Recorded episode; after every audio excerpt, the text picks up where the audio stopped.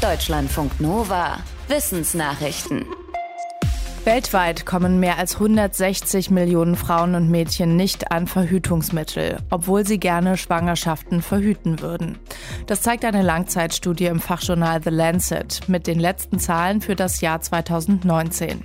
Dabei zeigte sich, dass sich der Zugang zu sicheren Verhütungsmitteln seit 1970 deutlich verbessert hat. Aber vor allem in den Ländern südlich der Sahara und in Südasien gibt es noch immer Probleme.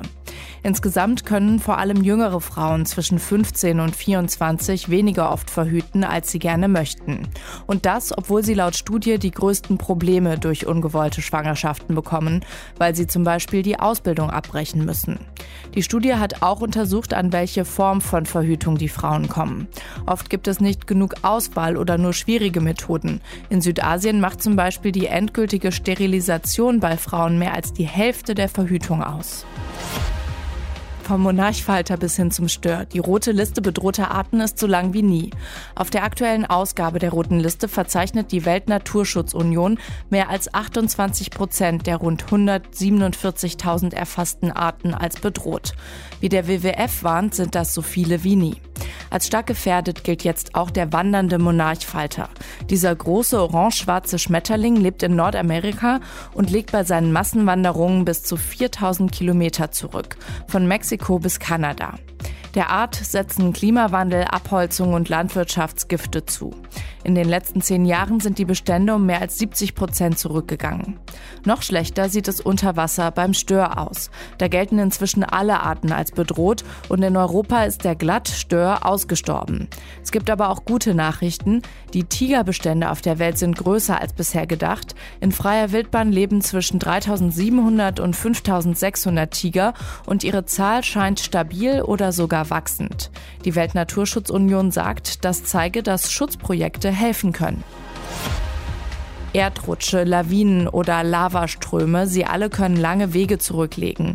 Aber sie sind nichts gegen eine Unterwasser-Sedimentlawine, die 2020 von der Mündung des Kongo-Flusses in den Atlantik zog bis in die Tiefsee. Sie war nämlich über 1100 Kilometer lang. Wie ein Forschungsteam im Fachjournal Nature Communications schreibt, war diese Unterwasserlawine die längste bisher bekannte Rutschung auf der Welt. Solche Unterwasserlawinen, die über Unterseeschluchten Sedimente tief ins Meer transportieren, sind laut der Studie wichtig für den Klimahaushalt der Erde, weil über die Flüsse viel organischer Kohlenstoff ins Meer kommt und in der Tiefsee gebunden wird.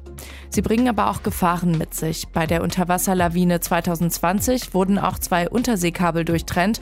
Deswegen gab es an der ganzen afrikanischen Westküste Internetausfälle. Wenn man im Netz etwas sucht, dann hat die Suchmaschine einen entscheidenden Einfluss auf die Ergebnisse.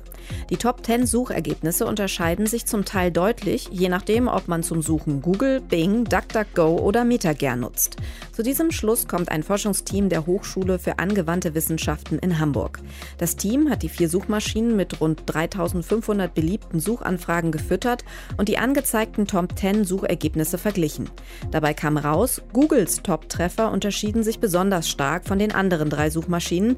In Deutschland wurde nur etwas mehr als ein Drittel von Googles Treffern auch von den anderen angezeigt. Die Top-Treffer bei Bing, DuckDuckGo und MetaGer stimmten dagegen zu 60 bis 70 Prozent überein. Wer mit den Ergebnissen einer Online-Suche nicht zufrieden ist, könnte also auch einfach mal eine andere Suchmaschine ausprobieren. Cold Brew Kaffee ist in. Fans schwören auf die speziellen Aromen, die bei dieser Brühmethode entstehen. Dafür braucht es aber Zeit, denn das Ziehen des Kaffees kann viele Stunden dauern. So viel Geduld hatten zwei Chemikerinnen der Uni Duisburg-Essen offenbar nicht.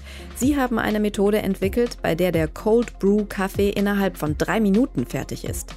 Allerdings braucht es dafür einen speziellen Laser. Die Chemikerinnen haben ihre Methode schon in einem Fachjournal veröffentlicht und wollen jetzt ein Start-up gründen. Sie können sich vorstellen, das nötige Lasersystem für Veranstaltungen zu vermieten oder für Kaffeehäuser zu lizenzieren.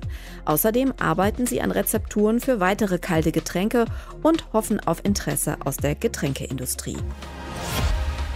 Hasskommentare im Netz führen offenbar dazu, dass weniger Jugendliche in digitalen Netzwerken ihre Ansichten äußern. Das ist bei einer repräsentativen Untersuchung des Medienpädagogischen Forschungsverbunds Südwest rausgekommen.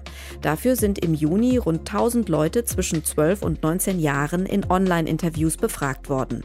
Ein Drittel der Jugendlichen gab an, aus Angst vor negativen Reaktionen die eigene Meinung nicht mehr öffentlich zu posten. Hasserfüllte Kommentare sehen die Befragten vor allem auf Instagram, TikTok, YouTube und WhatsApp.